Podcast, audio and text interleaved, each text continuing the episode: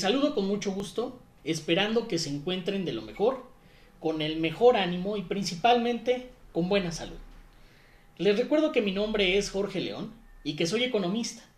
Sean una vez más bienvenidos a este espacio llamado Economía para el Hogar, el cual tiene como objetivo dar a conocer temas que influyen en nuestra economía, de tal suerte que podamos estar mejor informados y en consecuencia tomar mejores decisiones.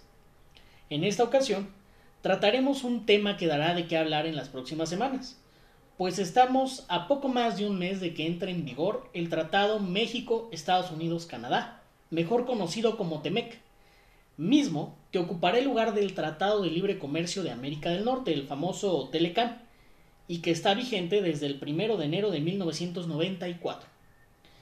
En los próximos minutos hablaremos de qué es un tratado de libre comercio, cómo es su proceso de aprobación, repasaremos la corta pero peculiar historia de este nuevo tratado comercial, veremos por qué es importante para nuestro país, cuáles son las principales diferencias con respecto a su antecesor y finalmente cómo repercute a nuestros bolsillos. Comencemos. ¿Qué es un tratado de libre comercio? Pues se le denomina así a los acuerdos de carácter comercial suscritos entre dos o más países en los que se establecen principalmente cuotas preferenciales a los aranceles y reglas para la importación y para la exportación de bienes y servicios entre quienes lo integran. ¿Cómo es su proceso de aprobación? En forma muy resumida es el siguiente. Primero, los países manifiestan su interés por la celebración del tratado. Posteriormente, son designados los funcionarios que encabezarán las negociaciones y se crea un calendario de las mismas, dividiéndolas por temas específicos o capítulos, industrias y o ramas productivas. Posteriormente, se celebran las rondas de negociación y cuando ya se tiene con un texto final, pasa a su firma por parte de los mandatarios de los países integrantes.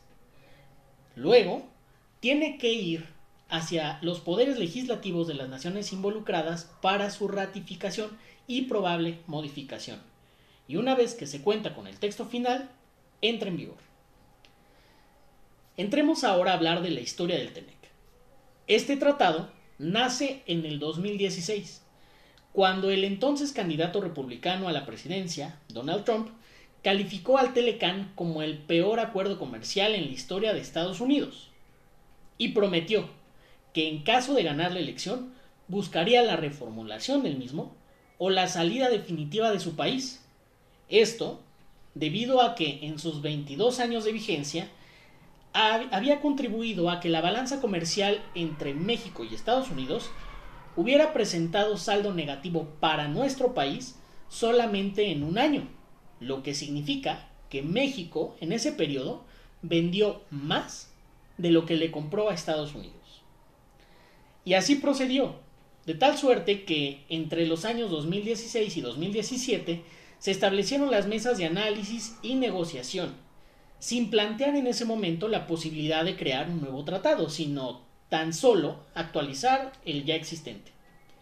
Durante las rondas hubo tensiones entre los tres países e incluso se planteó la posibilidad de que en algún momento se cancelara el Telecán y que fuera reemplazado por acuerdos bilaterales entre Estados Unidos y México y entre Estados Unidos y Canadá.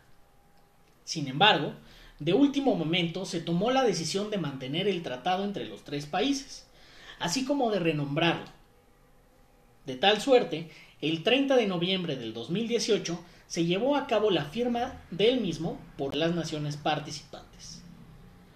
Posteriormente, correspondía a los poderes legislativos de cada país ratificar el contenido del tratado para su posterior entrada en vigor. México dio el primer paso y se convirtió en el primer país en ratificarlo en junio del 2019. Sin embargo, el Congreso de Estados Unidos frenó su aprobación y propuso cambios, los cuales giran en torno a los siguientes temas.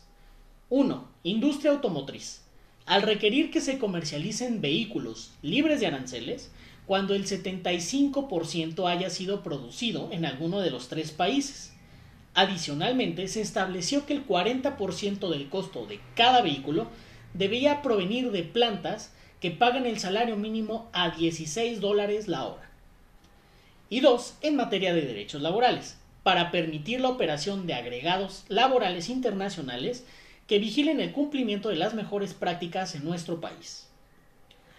Así pues, dada la preocupación de las empresas estadounidenses de encontrarse en desventaja frente a México, ya que aquí la legislación laboral era más laxa, solicitaron que se reformara la redacción de la misma en términos equivalentes a los de las leyes laborales de nuestros socios comerciales, para garantizar una verdadera competencia.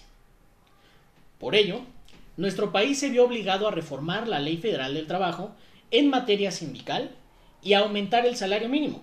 Así es, los aumentos al salario mínimo de 2019 y 2020 no sucedieron por la buena voluntad del actual gobierno, sino como consecuencia de las exigencias de Estados Unidos para aprobar este nuevo tratado comercial.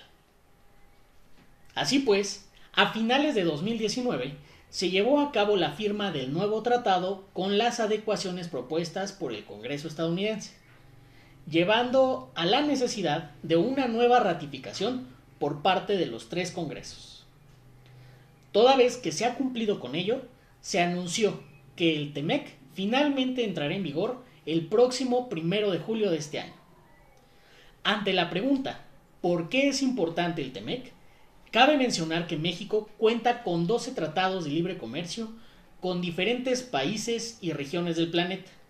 Sin embargo, este es el más importante, ya que con Estados Unidos y con Canadá es con quienes México realiza poco más del 65% de sus intercambios comerciales, de los cuales el 96% se llevan a cabo únicamente con el país vecino del norte. De acuerdo con cifras de la Secretaría de Economía, en 2017 el comercio entre Canadá, Estados Unidos y México fue de 486 millones de dólares al día, es decir, de más de 61 millones de dólares cada hora. Entre los principales productos que exporta nuestro país a estos dos vecinos se encuentran los siguientes. Hacia Estados Unidos, automóviles, aparatos electrónicos de audio y video, así como petróleo crudo. Y hacia Canadá hablamos de autos, equipos electrónicos y mercancías para el ensamblaje y la fabricación de aeronaves. Las principales diferencias con respecto al Telecan radican con aumento en el contenido regional de algunos productos. En este nuevo tratado existen capítulos nuevos destinados al cuidado del medio ambiente. También hay actualizaciones en materia de comercio digital, el cual no existía hace 26 años. Y además se sumó una cláusula que le otorga una vigencia de 16 años con la posibilidad de que en el sexto año del primer periodo se extienda por 16 años más. ¿Cómo impacta esto en nuestro bolsillo? Se estima que con su entrada en vigor otorgará certeza a las transacciones con nuestros principales socios comerciales, y será la clave para dotar de mayor dinamismo al comercio exterior, el cual es uno de los más importantes motores de la economía. En el contexto de afrontar una profunda crisis económica luego de la pandemia de COVID-19, resulta necesaria la reactivación del ciclo económico y el tratado, sin duda, será clave para alcanzar dicho propósito. Así pues, se espera que estimule un aumento en la producción de las empresas. Al hacerlo, Ello aumentará el empleo.